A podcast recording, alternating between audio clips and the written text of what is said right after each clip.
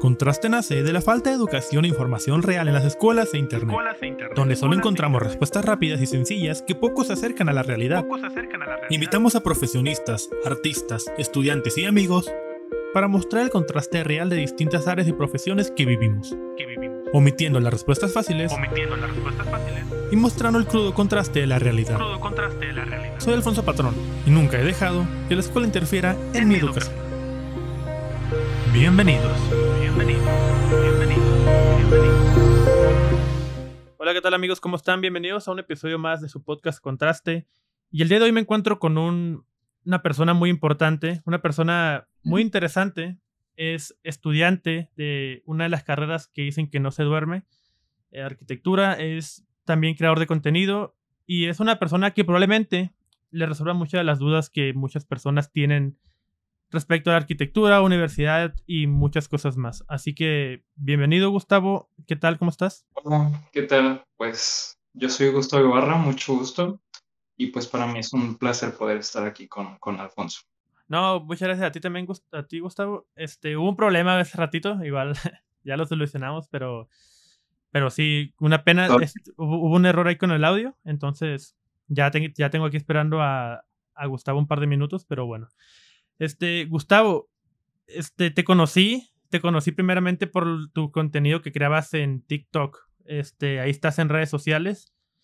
Es muy interesante el contenido que impartes porque de cierta manera es de arquitectura, pero una arquitectura que no he visto en internet y es una arquitectura como histórica.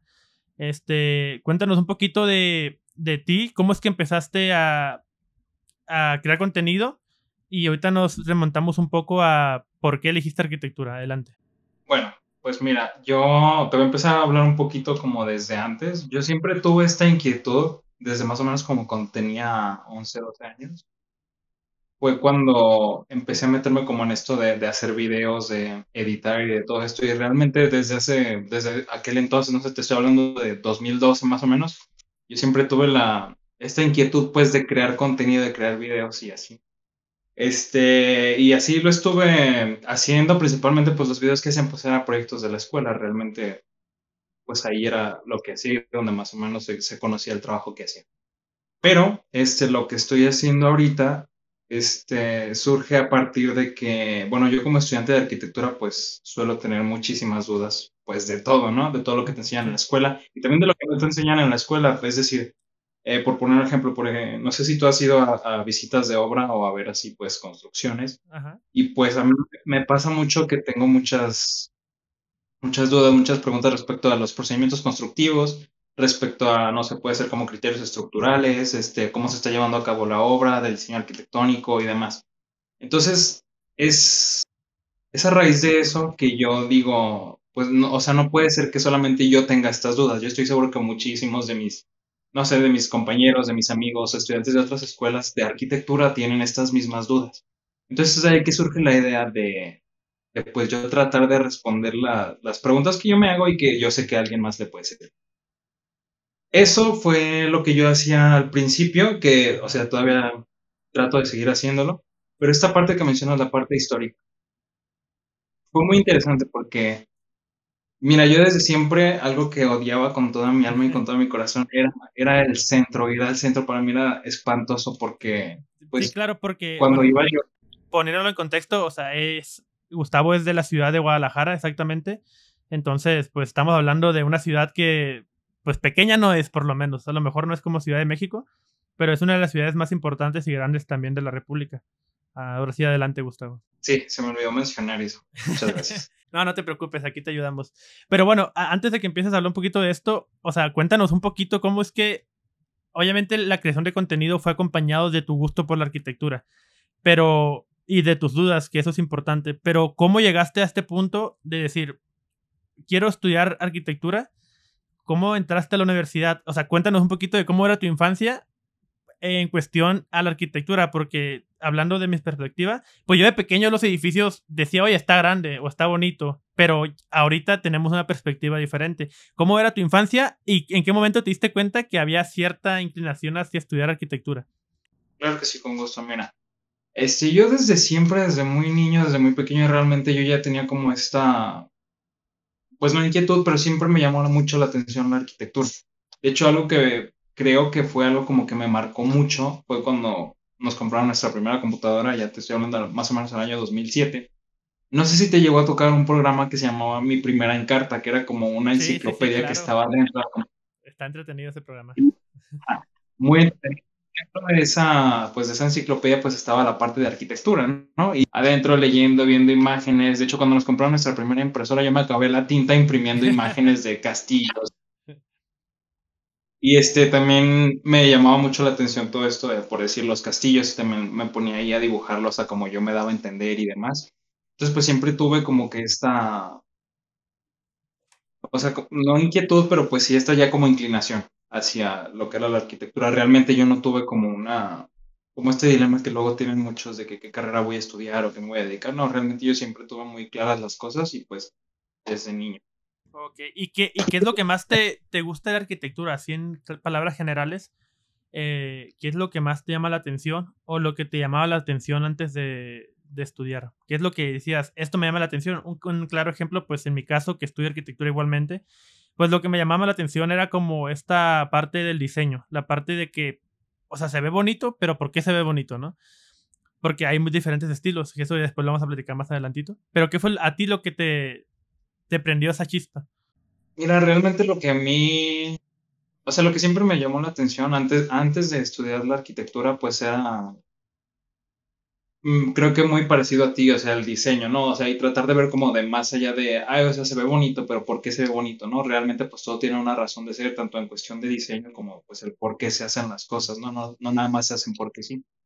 Y ahorita ya que estoy estudiando la carrera, algo que te puedo decir que me gusta es que siento yo que es, si no la más, una de las carreras, pues, más multidisciplinarias, porque mucha gente suele pensar que el arquitecto se, se dedica pues a hacer dibujos, ¿no? Y que en la escuela te enseñan a, hacer planos y a dibujar. Y pues tienen esta idea de que el arquitecto pues hace dibujitos, ¿no? Y realmente no es todo lo contrario. Un arquitecto pues tiene que saber dibujar, obviamente, pero tiene que saber matemáticas, tiene que saber física, porque tenemos que hacer las estructuras, tenemos que conocer pues todos estos criterios que van detrás de simplemente un diseño o un dibujo bonito, como pues mucha gente lo ve. Está también pues la parte de que pues la arquitectura es una de las bellas artes, entonces pues tienes que saber historia, tienes que saber este, apreciación del arte, tienes que saber un montón de cosas, te digo, es súper multidisciplinaria y este, eso es lo que la hace una carrera pues muy, muy interesante. Sí, sí, de hecho, esta que lo mencionas, creo que compartimos ese mismo punto de que es una carrera multidisciplinaria. Hace poquito una profe, profesora, una maestra, me, me nos comentó, nos hizo una pregunta muy, como muy de, a ver qué me contestan, y era que si un arquitecto puede construir solo una, una habitación y si es necesario un arquitecto en una construcción. Y obviamente una discrepancia de, de ideas, ¿no? En mi caso, y pues muy personal, yo dije que realmente no ocupas un arquitecto para construir. Para construir, no, ¿verdad? Pues porque realmente hay muchas personas que pueden construir. Pero para hacer una buena construcción, que ya es diferente, ahí sí lo necesitas. ¿Tú qué opinas respecto a eso? ¿Crees que hay una... ocupas a un arquitecto para construir?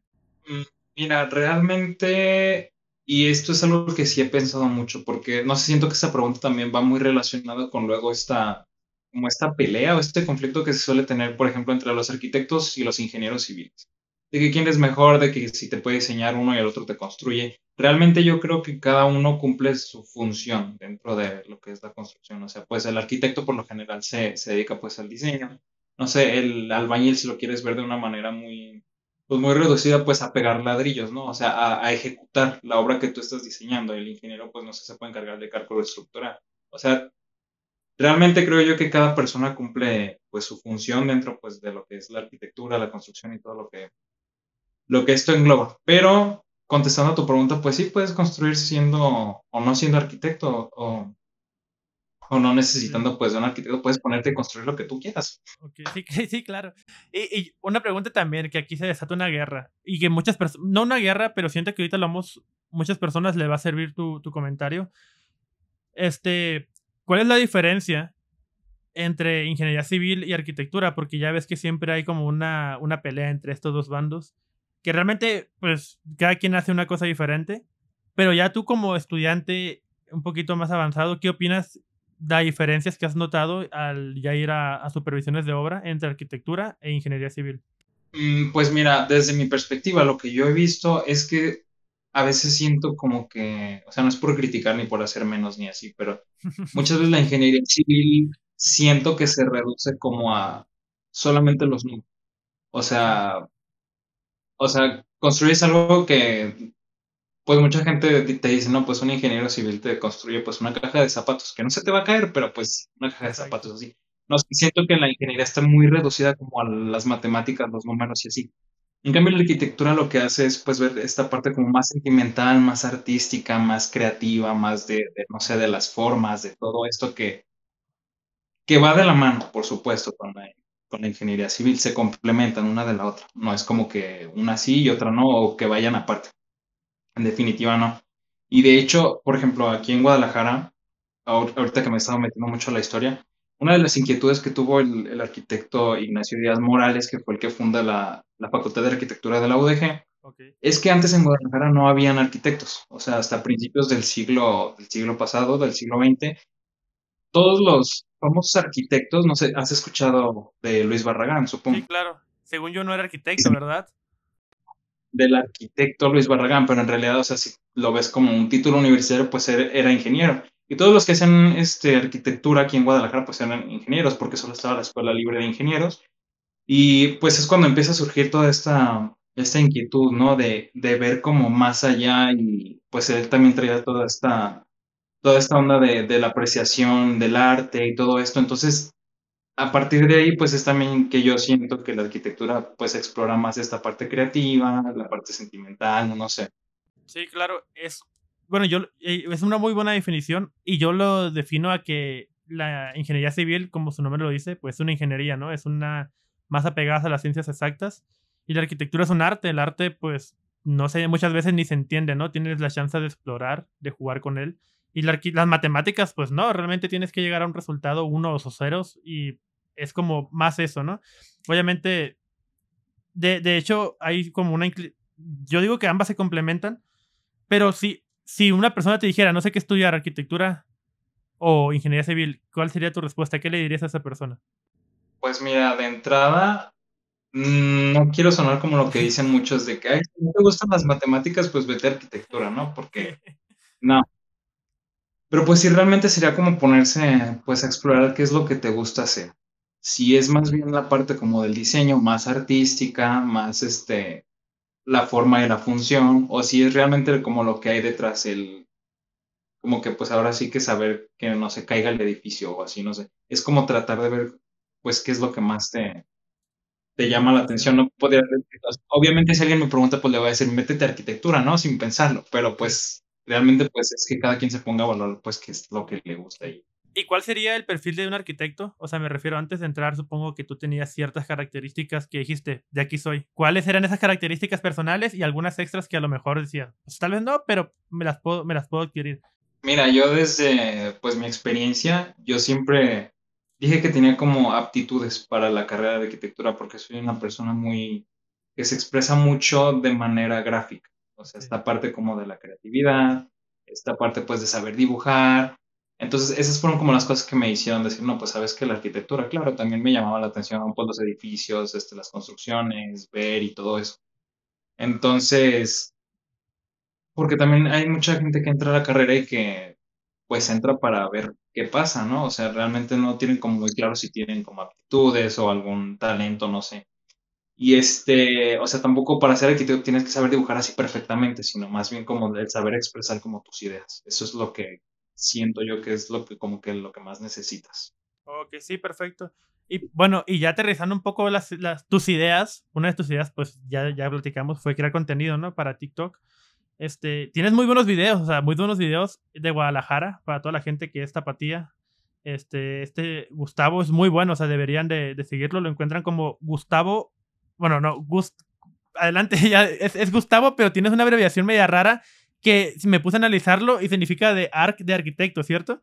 Ajá, es que es, es como si fuera Gustavo, pero después de la es arc, Gustark, de arquitecto.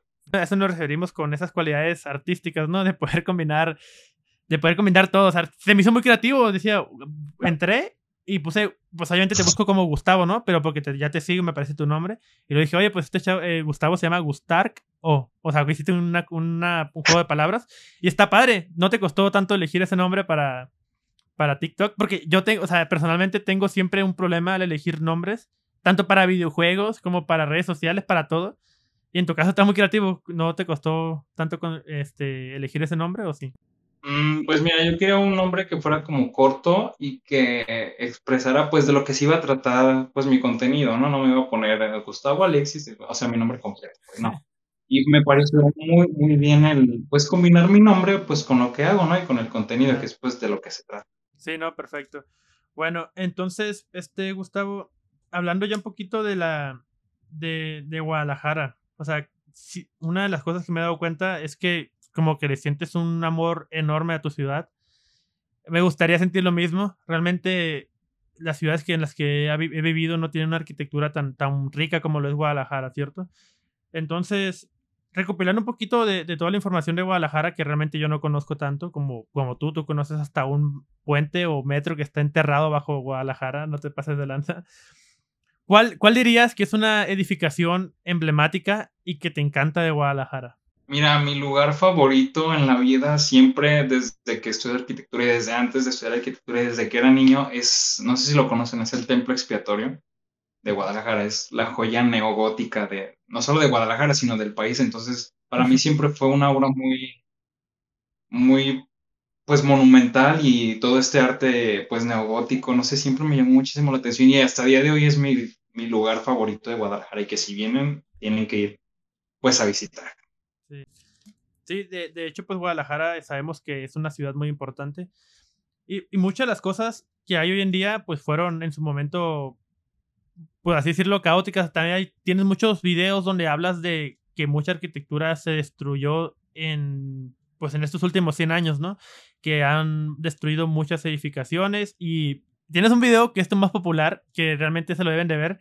A ver, platícanos esa historia del edificio que se que movieron, o sea, me, dio mucha risa para la gente que nos está escuchando. Es como si empujaran al fondo de bikini. Ahí había un comentario, ¿no? Cuéntanos un poquito esa historia, Gustavo. La neta está bien perrona, cuéntanoslas. Gracias, gracias. Sí, este, hasta yo mismo iba a decir eso de que fue como cuando movieron fondo de bikini, pero sentí que iba a quitar seriedad al video, pero después me dijeron de que no, aquí nada de serio, entonces pues tú ahí date. Mira, eh, Guadalajara empezó a sufrir pues muchos cambios en su, en su fisionomía como ciudad a mediados del siglo pasado, pues la ciudad estaba creciendo mucho realmente, pues la población pasó de 100.000 habitantes a principios del siglo pasado a los años este, 1940 ya eran más de 200.000, o sea, se había duplicado, la ciudad estaba creciendo muchísimo. Este, desde que fue inaugurada Guadalajara, pues fue pensada para ser una ciudad grande y pues así ocurrió, ¿no? Entonces, eh, a mediados del siglo pasado es cuando empiezan a haber ampliaciones de avenidas, este, empiezan a tirar muchos ejemplos de arquitectura que pues lastimosamente ya no existen. Y uno de ellos, este, de esos proyectos fue la ampliación de la Avenida Juárez. Era uno de los de las vías principales de la ciudad. Y este pues deciden ampliar. Entonces, porque pues en el centro se concentraba en ese entonces pues toda la parte pues política, financiera, económica, pues toda la actividad estaba ahí, entonces pues estar como en una callecita pues estaban pues ahora sí que ahogando, no sé, aparte con todo eso de los automóviles, pues priorizaron mucho al automóvil antes que, no sé, al peatón o al resto de la arquitectura, pero bueno, al final de cuentas se llevó a cabo este proyecto y este video habla sobre el edificio de teléfonos de México. Este, todo, porque todas las calles, todas las casas, perdón, que se derrumbaron fueron las que estaban del lado norte de la acera, a excepción de este edificio. ¿Por qué? Este, bien pudieran, este, pues tirarlo y reconstruirlo, ¿no? Que suena como lo más lógico. Digo, si ya tiraron todo, pues porque este no. Pero este edificio era muy importante porque, pues, era el edificio de teléfonos de México. Entonces, pues, toda la ciudad estaba conectada, pues, a este, a este sistema telefónico. Entonces, este, para llevar a cabo este proyecto no podían demoler el edificio porque los dueños de la empresa se habían, habían obtenido un amparo que los protegía de, que con ese proyecto de ampliación de la Avenida Juárez pues no se demoliera su edificio porque también pues estaba este, no sé si decirlo como interés económico, pero pues no querían, o sea, ellos iban a tener que pagar todo lo de la demolición y reconstruir, entonces pues no. Pero en sí lo que hace que muevan el edificio es que pues las ciudades no se podía quedar sin teléfonos. Entonces, pues nadie sabía qué hacer, ¿no? Y es aquí cuando entra el ingeniero Jorge Mato Terremos, que es un, este, uno de los jaliscienses ilustres, este, y pues llega con una propuesta de mover el edificio, de empujarlo. Y pues en ese entonces eso no se había visto nunca. Entonces, pues mucha gente pues lo criticó, o sea, o se reían de él, no sé, no estuve ahí como para verlo. Pero él propone mover el edificio y pues es lo que se lleva a cabo con ayuda de otros ingenieros y así se hace el cálculo y pues el proyecto le es mostrado al gobernador y pues en teoría en el papel pues todo se, sí iba a salir bien, entonces que se autoriza el proyecto y pues que se mueve el edificio. Realmente no se demolió y se reconstruyó pues porque no iban a poder dejar sin teléfono a la ciudad, pues era pues mucho tiempo, entonces reconstruir otro edificio y demás, pues eran cosas que tomaba tiempo y dinero, entonces pues esa fue la solución que decidí. Pero, o sea, la técnica que utilizaron es literal como si agarraras una grúa, escarbaras hacia abajo y lo alzaras, lo alzaras y después lo, lo pusieras como a un, en un en un tráiler, ¿no? O sea, ese procedimiento que explicaste está muy interesante porque yo no sabía, para empezar, ni sabía o desconocía que en México se había movido un edificio. Sí sabía un poco del procedimiento, pero es interesante cómo a veces la gente no sabe ni siquiera su propia historia de, de, algo pues tan importante, ¿no? Como tú lo mencionas, que era este edificio de, de teléfonos, que hoy en día te aseguro que si se va al internet, toda la gente cae en caos, ¿no? Entonces, sí, respecto a Guadalajara, pues hay muchas cosas también muy interesantes que te digo, yo no tengo la oportunidad de conocer, espero cuando vuelva a ir, este, ahora sí ya ya pueda, pueda expandir un poco más mis conocimientos arquitectónicos. Otro punto que a lo mejor conoces y me gustaría que, que platicaras también de eso es de este del de la catedral de Guadalajara que también veo que te encanta que me, me mucha risa porque tienes un video donde la grabas como de una parte de una obra que está al lado y te pone un, un chavo oye, ¿cómo, lo, ¿cómo lograste permiso para subirte ahí, no? Y te pusiste, no me, no me dieron permiso, o sea, bien ilegal todo el pedo.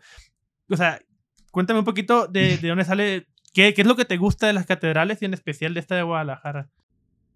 Mira, yo no sé qué tiene, este, en especial las iglesias, o sea, no todas, pero siempre, o sea, me llaman muchísimo la atención por la, o sea, como la magnitud de las obras. Entonces, también toda esta parte de, de, la época en la que se empezaban a construir, pues los métodos constructivos eran más limitados.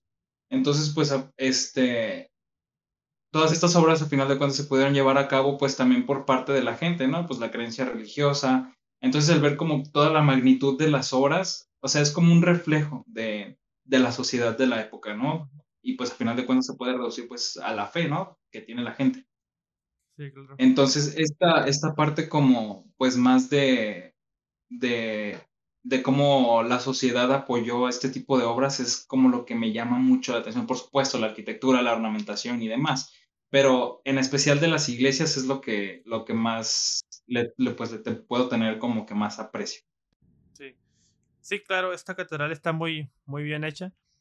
Y también algo que me llamó la atención investigando un poquito es que la plaza que está donde está la catedral, que creo que se llama Cruz de Plaza, ¿cierto? Sí. Sí, ah, esa, esa plaza, o sea, está enorme, pero fue, es uno de los proyectos como que tuvo que destruir bastantes hectáreas, o sea, bastante terreno para poder lograr ese espacio, ¿cierto? O sea, en, en, tu, en, tu, caso, ¿tú qué piensas, de, o sea, en este caso, de, ese, de, de, esa destrucción, que pues en este caso, pues fue bastante amplia? Yo estoy más a favor de que realmente debemos de buscar soluciones y no solamente destruir por, por destruir en este caso. Respecto a, o sea, tú, ya que has visitado eso, ¿qué opinas, no? O sea, imaginarte que a lo mejor a tiempo atrás ahí había pues gente viviendo, había ciertas construcciones y tienes un video también que habla de, de una iglesia que se quedó por ahí. ¿O esa es otra parte? Mira, yo como pues estudiante de arquitectura, yo soy una persona que estaría siempre, no, o no siempre, habría que evaluar los casos en los que se demuele un edificio, una casa, un lo que sea, pues para ver qué se va a construir. Pero en el caso de Guadalajara estoy totalmente en desacuerdo de todos los cambios este, que, se, que sufrió la ciudad en su fisionomía el siglo pasado a mediados. ¿Por qué? Porque todo eso se hizo pensando, como te había dicho, eh, en el automóvil. Realmente, pues, los, las destrucciones masivas que se dieron fueron por la ampliación de avenidas y solamente, pues, para los automóviles. O sea, ni siquiera eran proyectos que se pensaban como para los peatones o, o algo así, o sea, eran solo para los automóviles. Y lo que más me da como, como coraje, no sé cómo decirlo, es que las personas que toman esas decisiones, pues son los políticos, ¿no? Quienes aprueban todo eso. Y muchas veces son personas que no son arquitectos o que no tienen este, este gusto o esta apreciación por lo que se hacía antes, o sea, en cuanto a las construcciones, en cuanto a la arquitectura. Y en el caso particular de Guadalajara, este, pues tú ahorita habías dicho que tiene mucha arquitectura y así, pero pues realmente no. A pesar de ser la segunda ciudad más importante de México, más grande de México, pues patrimonio arquitectónico tenemos muy poco. Digo, a comparación de Ciudad de México, a comparación de ciudades como por ejemplo Puebla, o sea, en Guadalajara no tenemos casi nada. Entonces, pues sí, yo estaría siempre en desacuerdo porque también he visto fotografías, entonces digo, no es posible que no aprecien lo que se hizo antes. O sea, imagínate que ahorita tuviéramos todo lo que habrían las fotos, estaría pues increíble. Yo en mis videos habría preferido pues ir a visitar lo que se hizo antes que sigue en pie, a hacer estos videos que hago de pues la historia de que se destruyó y por qué y todo eso. Entonces, pues esa es como mi postura. Sí, claro. Entonces, a mí, también me encantan las construcciones pues, antiguas porque yo estoy muy a favor de que pues, las construcciones reflejan un periodo de la historia, reflejan nuestra cultura, nuestra identidad. Y creo que a falta de una, de una, de una historia, de una cultura y de una identidad, tenemos que hacernos de una. Y es un proceso largo, ¿no? En el caso aquí en Ciudad Juárez, pues realmente es muy... Aquí, sí, en Guadalajara no hay nada, acá hay menos, ¿no? Mucho menos. Entonces, el, el hecho de no tener una identidad como ciudad, eh, una identidad arquitectónica, hace falta, hace que la gente busque una identidad y se base en otras ciudades o en otras culturas. En este caso, las ciudades del norte pues están muy apegadas a la cultura gabacha, ¿no? A la cultura de, Estados Unidos. Y, y pues os digo que, que, feo, siendo un país como México que tiene mucha cultura, mucha historia, que tengamos que apegarnos a construcciones o ideales de construcción o a, a una historia de otro país. Y tú, me, tú mencionabas que preferías visitar las construcciones antiguas. Este, ¿Qué opinas del modernismo, de esta corriente ahora de hacer todo cuadrado, de hacer todo más blanco y negro, de hacer todo de un, de un foco para toda la casa que ilumine bien? O sea, se respetan las decisiones, pero creo que ahora sí, como es el programa, hay un contraste enorme de las construcciones que se hacían en Francia hace 700 años a lo que se hace hoy en día. ¿Cuál es tu postura respecto a eso? Mira, todos los cambios que sufrió Guadalajara fue por culpa del modernismo. Entonces, mira, este, en cuanto a la forma y todo eso, yo no soy muy fan de la arquitectura moderna. O sea, entendiendo la arquitectura moderna, la que se hacía eh, en los años 50 del siglo pasado.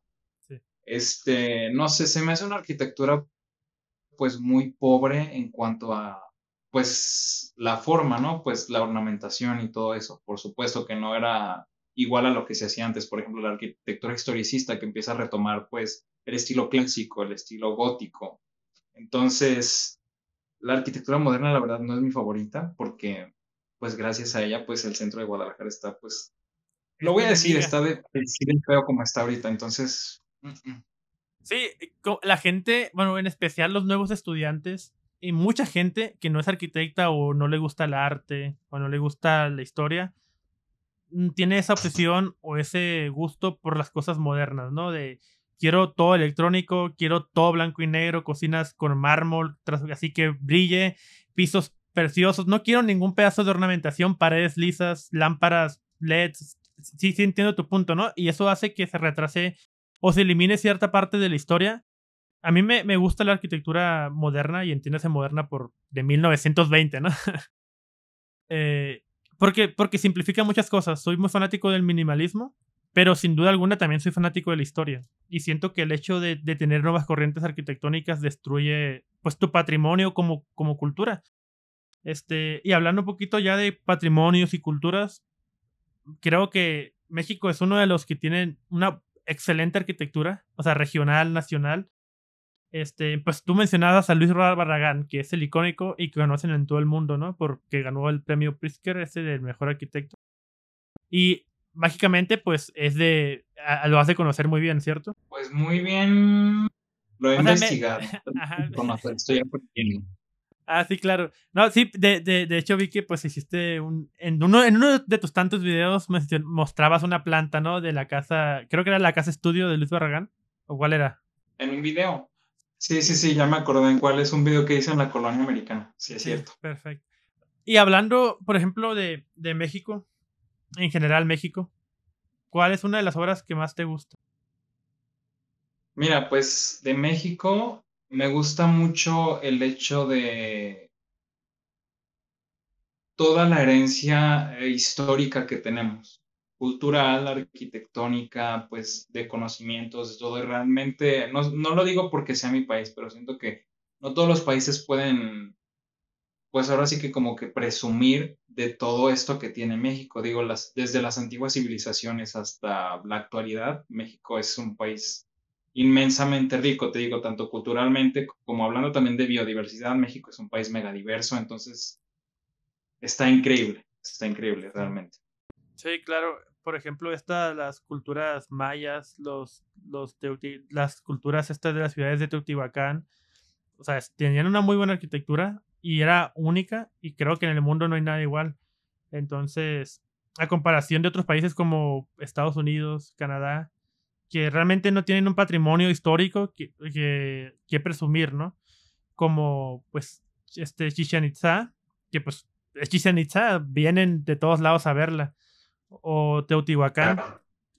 A lo mejor no tenemos Notre Dame, pero tenemos una historia que presumir. Por supuesto, y es como lo que tú mencionabas hace rato, es la identidad.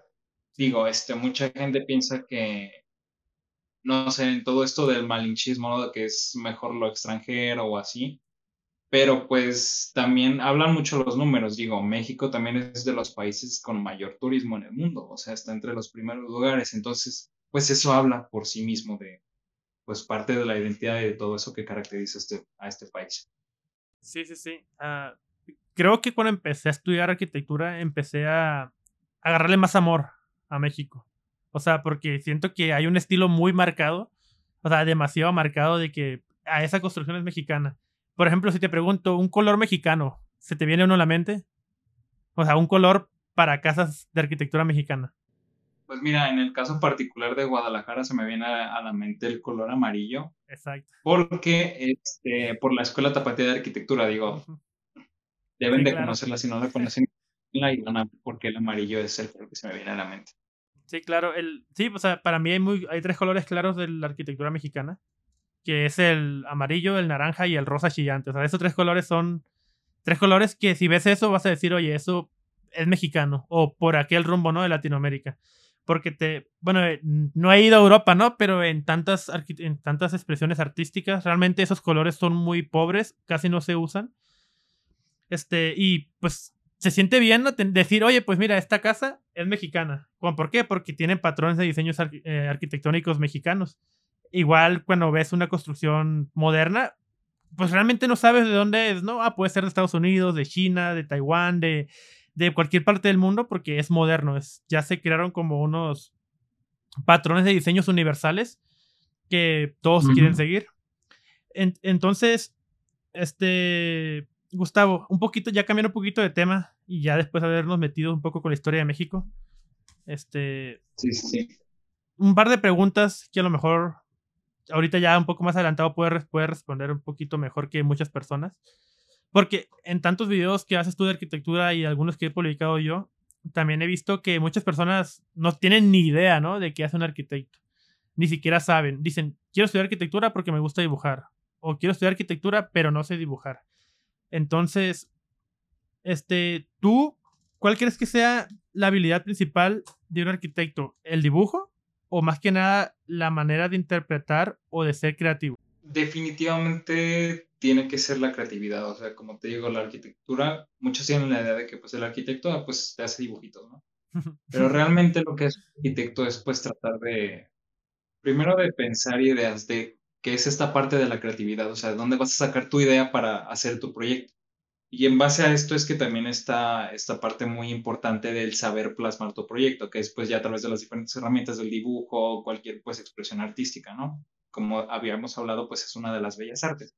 Entonces, pues definitivamente es saber plasmar tus ideas, pero más importante que eso es tener la creatividad de, pues de inventar tus cosas, de hacer ideas, de tener la creatividad. Entonces, creo yo que esa es la, la habilidad más importante que debe de tener un, un arquitecto. Ok. Y aparte de la creatividad, ¿qué más debo de saber para estudiar arquitectura? Más debes de saber. Pues debes de saber que es que debes de saber muchísimas cosas. O sea, como al principio te que es una carrera multidisciplinaria. Uno piensa que va a la escuela de arquitectura a hacer planos durante 10 semestres o no sé cuánto te toma la carrera. Pero realmente vas a, vas a dibujar, vas a matemáticas, vas a meterte en temas de leyes, por esto de los reglamentos, vas a meterte en temas de historia, vas a meterte en, muchísimos, en muchísimas áreas, muchísimos ámbitos. Entonces, pues tienes que saber que tienes que, tienes que aprender a hacer muchas cosas. O sea, realmente no, no te puedes limitar a solo, pues, hacer dibujos bonitos, ¿no? Así. Es, tienes que saber muchísimas, muchísimas cosas que pues vas a ir aprendiendo, ¿no? En la carrera, pues, pero sí es muy amplio el, pues, el abanico de posibilidades. Sí, debes, entonces debes de saber que necesitas aprender, ¿no? debes, debes saber aprender, por así decirlo. Este Exacto, sí, sí, sí. Sí, claro. Y, y por ejemplo, en la, uno de los típicos mitos de no duermes. ¿Qué tan cierto es ese mito para ti? De que no, no hay descanso, ¿no? El descanso lo tienes cuando te mueres. Pues es que sí es cierto en parte, pero yo siento que tiene que ver más que con la carrera, con cómo organizas tu tiempo. Digo, o sea, por ejemplo, en el caso de mi universidad, no sé en la tuya, no sé en las de, en la de las demás personas, este, pues tenemos la posibilidad de agendar nuestro horario, de escoger cuántas materias vas a llevar al semestre, escoger a tus profesores, tu horario. Entonces, por lo menos aquí en la Universidad de Guadalajara tenemos esa como libertad de organizar tú tu tiempo. Entonces, si bien puedes meter nada más cuatro materias un semestre y tú escoges los horarios, también puedes atascarte y meter 12 materias. Entonces, aquí es donde viene la parte muy importante de la organización, porque puedes tener poquitas materias, pero si no te organizas no vas a tener tiempo de nada, ni de dormir puedes tener muchas materias, pero si te organizas bien, dedicas tiempo a cada una, pues tiempo razonable, pues lo vas a sacar adelante, ¿no? Pero de todas formas, sí no duermes. bueno, ignoren lo, lo, anterior, no, no duermes y ya. No, sí, este es uno de los tantos mitos que no es mito, ya lo, ya, ya, ya lo dijo Gustavo, así que prepárense un montón de, de kilos de café. ¿Cómo, ¿Cómo concilias el sueño? O sea, ¿cómo haces para no dormirte? Me cuesta mucho trabajo, pero yo lo que hago es, pues ahora sí que tomar mucho café o no sé. es lo que hago, porque luego a veces tienen cada método para mantenerse despiertos que digo, no me inventes con puro café, puro café. sí, sí, sí, claro. Este, otra, bueno, respecto al tiempo, ¿se puede trabajar y estudiar? Yo trabajo y estudio. de hecho, ajá, ahorita estoy este, trabajando de, de dibujante, soy practicante lo que hago son este, estructuras este, pues de carácter temporal, por ejemplo, no sé, escenarios, graderías, y pues yo lo que hago es pues hacer todo ese trabajo en la computadora. Pero sí se puede trabajar y estudiar. este, eh, ajá, aquí este, entra también lo que decía antes de el cómo te organizas, ¿no? Y también cuáles sean tus prioridades, porque si te metes a trabajar es por algo, entonces puede ser que sea más grande tu necesidad, pues económica, que la de la escuela, entonces tu prioridad puede ser el trabajo y en segundo plano la escuela. O puede ser al revés, ¿no? Igual te metes a trabajar pues para ir pues, agarrando experiencia o ganar tu propio dinero y así. Sí, claro, de hecho, qué bueno que tocaste el tema de, pues, de la economía, porque otra de las cosas que también, pues mucha gente sabe y de cierta manera no vamos, vamos a, dar la realidad, es que dicen que es una carrera muy cara en cuestiones de generales, ¿no? Cuestiones generales, dicen que es una carrera muy cara. ¿Qué, qué tan cara te ha salido la carrera hasta el día de hoy? Mira, aquí como la UDG es pública, este, la matrícula que pagamos, pues es, se podría decir que es una cantidad pues simbólica, ¿no? Realmente no es mucho. Pero en cuanto a la cuestión de esto de los materiales, de la computadora, que eso sí, si quieren eh, meterse a estudiar arquitectura, vayan ahorrando mucho dinero porque, o sea, no son computadoras de las que puedes ir al Walmart y te compras, ¿no? Son computadoras realmente pues muy costosas la que necesitas para la carrera y también en cuestión, pues, de los materiales, pues, que, porque, pues, vas a necesitar hacer tus maquetas, ¿no? Muchos, hay muchos métodos, puedes mandarlas a cortar al láser, que es, pues, más caro, puedes hacerlas a mano, pero igual necesitas comprar el papel batería, con qué cortar, con qué pegar. Y este, También pues para imprimir los planos, tus láminas de presentación. Entonces sí se puede, o sea, y aparte si estudias en una escuela privada, pues no, carísimo. Pero de todas formas, pues sí es una carrera pues que necesita pues su inversión. Sí, claro. Tú eres más de la idea, bueno, en el caso de la arquitectura, ¿qué, ¿eres más de la idea de que ocupas sacar buenas calificaciones en la universidad o eres más de la idea de aprende, saca seis, pero aprende a construir? ¿O, cuál es tu, tu, como tu, tu, ¿cómo se podría decir? Tu ideología respecto al, a la universidad y a las calificaciones. Yo te comparto la mía. Mira que eh, me parece una excelente pregunta porque antes, cuando yo iba en la prepa, yo estudié en una, bueno, es el CETICONOMOS, eh, yo estudié en la carrera de tecnólogo en construcción, pero ahí yo tenía la idea más de que, ay, pues tener un buen promedio, ¿no? Pero pues realmente yo lo hacía pues por tener un buen promedio, nada más por tenerlo, por decir, ah, mira, yo tengo la calificación más alta del salón, así. Pero ahora que entré a la universidad te enfrentas a una realidad muy diferente. Porque mira, allá afuera lo que me han contado y pues me consta, mm, cuando tú sales de la carrera no te... Lo que te piden es tu título de arquitecto. No te dicen, ay, sacaste 100 o 99, te vamos a contratar. Y sacaste menos de 70, pues no, te vamos a contratar. Realmente tu calificación no, no importa allá afuera en el mundo laboral. Con esto no quiero decir o que se malinterprete, ah, pues nada más pasa las materias y ya no, con 60 que pases todo y listo. No, realmente sí es muy importante esta parte de aprender, de tratar, este, pues también de ser autodidacta y de adquirir el mayor conocimiento posible. Y aquí lo importante más que fijarse en la calificación o en números, es por tratar siempre de dar tu, tu mayor esfuerzo en todo lo que hagas y tratar de pues mucho aprendizaje. Eso es lo que realmente tiene como lo que yo considero que es más valioso más que pues un número, ¿no? Una calificación. Sí, claro. Sí, yo comparto tu misma postura. Realmente yo siempre he dicho que las calificaciones solamente demuestran que una persona sirve dentro del sistema, pero no significa que sirva dentro del sistema laboral o de cualquier otra parte, ¿no? Eso sí, a toda la gente que pues, está estudiando, no significa que desmepreciemos que sea menos su trabajo, sino que realmente este, refleja pues que sirves en el sistema, que realmente a lo mejor en algún momento vas a ser maestro o algún profesor de alguna universidad porque para ellos les funcionas. Yo, yo, yo sigo esta postura de que si quieres ser beneficiario de becas, de, de apoyos gubernamentales o quieres un intercambio, pues obviamente tienes que sacar buenas calificaciones, ¿no? Así, y, así, así no quieras, si quieres un, pues, una buena beca, pues tienes que sacar calificaciones por lo menos aceptables. Pero sí, hay personas de todas las áreas, no nomás de arquitectura, que realmente las calificaciones no demuestran nada, o sea, solamente es un número que, que pues, fuera de eso no, no es nada. Entonces, por ejemplo, los, los arquitectos que, que, bueno, los estudiantes que tú conoces, siempre hay alguna persona así como que se cree un poquito más por, por sus calificaciones o por su conocimiento. ¿Son engreídos los arquitectos? Más bien mi, mi pregunta, ¿no? ¿Son presumidos? Se tiene como esta idea de que los arquitectos son muy egocéntricos y así. Y sí es cierto, pues, pero por lo menos ahí ahí dentro de la escuela, yo no he conocido, no me ha tocado a nadie que se sienta como que más o que sea como creído o presumido por sus calificaciones o por lo que sepa. Este, no me ha tocado conocer a nadie así. Espero que pues, conocer a alguien así, pero sí, no, no, no. Hay por lo menos dentro de la escuela, dentro de, mi círculo social, pues no, no hay nadie así. Ok, ¿y te ha tocado trabajar en equipo? en, ¿Dentro de la escuela o dentro de tu trabajo como practicante? Sí, de hecho es una habilidad que tienes que, que también desarrollar. El trabajo en equipo es sumamente importante. No puedes este, tú ser arquitecto y tú hacer todo, porque realmente siempre en todo lo que hagas necesitas un equipo porque tú no puedes hacer, mm, no puedes hacer todo, no sabes hacer todo. Hay gente que es mejor que tú en otras cosas y pues también es estar abierto a, pues no sé, tal persona es mejor que yo en esto, pues a él se le encomienda pues esta tarea. Yo soy mejor en esto, pues yo puedo apoyar en esto. Ok, sí, sí, sí, claro.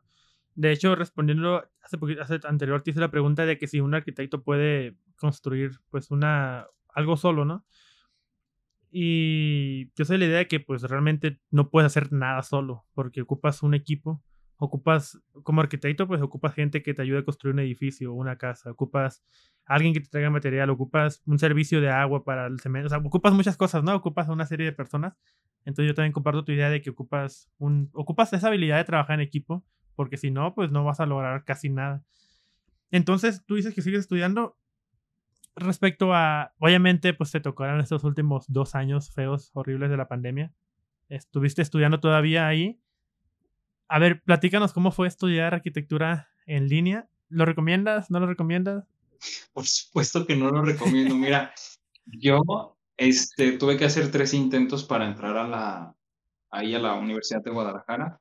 Hasta que hice el tercer examen fue cuando fui admitido. Y fui admitido justamente en el semestre en el que se empezó pues el semestre con clases virtuales ya con toda la modalidad, porque un semestre antes fue cuando había empezado la pandemia y estaba pues todo esto en transición de la, de la virtualidad.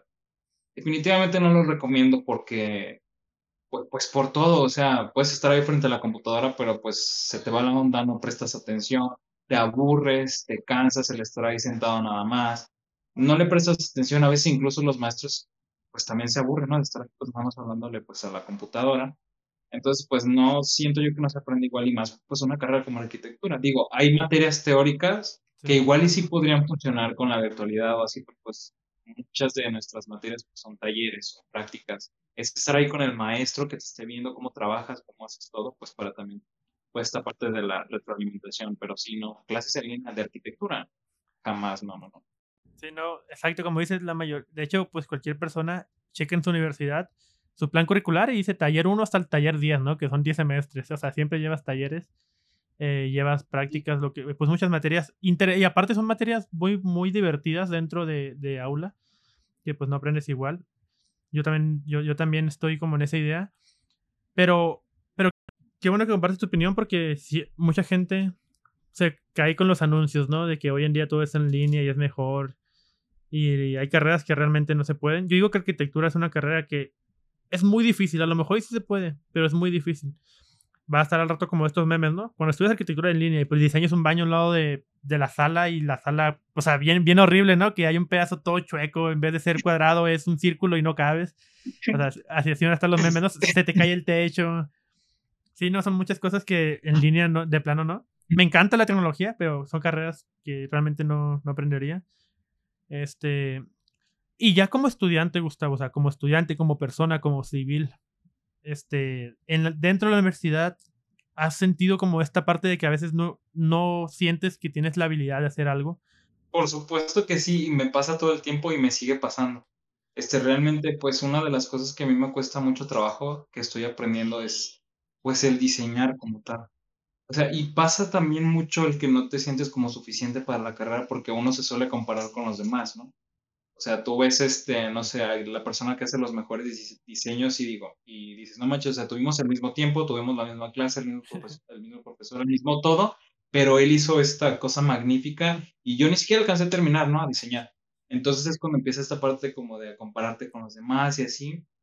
Y pues sí, es algo que, que me sigue pasando, digo, pues estoy aprendiendo, ¿no? Para, por algo estoy en la universidad. Pero pues sí es algo que yo quería comentar porque, o sea, el hecho de que pues cada quien va a su ritmo, ¿no? a esta persona pues se le puede facilitar esta parte del diseño, pero como decía también hace rato, esta persona puede ser buena para eso, pero tú eres bueno para otras cosas y así, entonces, o sea, es algo que se va complementando y que también pues vas adquiriendo las habilidades, ¿no? No vas a entrar a la carrera siendo un genio de la arquitectura. Hay muchos arquitectos que alcanzan su, pues como la cumbre de, su, de sus carreras cuando ya tienen pues toda una trayectoria, muchos años, entonces no, no piensen que entran a la carrera de arquitectura y ya, ya son unos genios, ¿no? Realmente es pues todo un proceso de aprendizaje. Sí, claro. De hecho, pues es muy común que se comparen o uno se intenta comparar con las de todas las áreas con las personas este, top, ¿no? En el caso de la programación, pues podemos decir, no sé, a Mark Zuckerberg, ¿no? Podemos decir a Elon Musk, podemos decir a muchas figuras públicas que, o sea, construyó un imperio de tecnología, claro, pero pues una de cuantas. Y si te comparas con él, pues claro, o sea, a lo mejor nunca vas a poder llegar a Marte con tu propio cohete. Igual pasan los arquitectos que en una de las clases recuerdo muy claro que nos hablaban de los arquitectos estrellas o de los arquitectos famosos que pues todos conocen. O sea, todos conocen a Luis Barragán, que fue un arquitecto famoso de México y del mundo. Conocen a, a Estelle Corbusier, conocen a, a muchos arquitectos que han hecho obras, ¿qué es eso? O sea, ojalá yo pudiera construir una casa y tú construyes el Burj Khalifa, ¿no? O sea, no puedo ni construir un baño, tú construyes el, un estadio para los Dodgers. O sea, ese tipo de cosas. Si te comparas, pues tal vez siempre te vas a sentir insuficiente, pero, pero sí. ¿Cuál es tu arquitecto con el que dices, ah, me gustaría algún día como tener un poquito su, su, su cuestión de diseño o su actitud, su personalidad, no sé? ¿Tienes, ¿Tienes algún referente? Sí, y es un referente que muy poca gente conoce y que no es uno de estos arquitectos famosos que pues, todos conocen. No sé si tú sabías que Luis Barragán tenía un hermano que se llama Juan José Barragán, también era ingeniero, pero pues también pues hacía todo esto de la arquitectura, ¿no? Y particularmente él tuvo muchas obras aquí en Guadalajara, sobre todo casas de habitación y en esta parte de la colonia americana y del centro.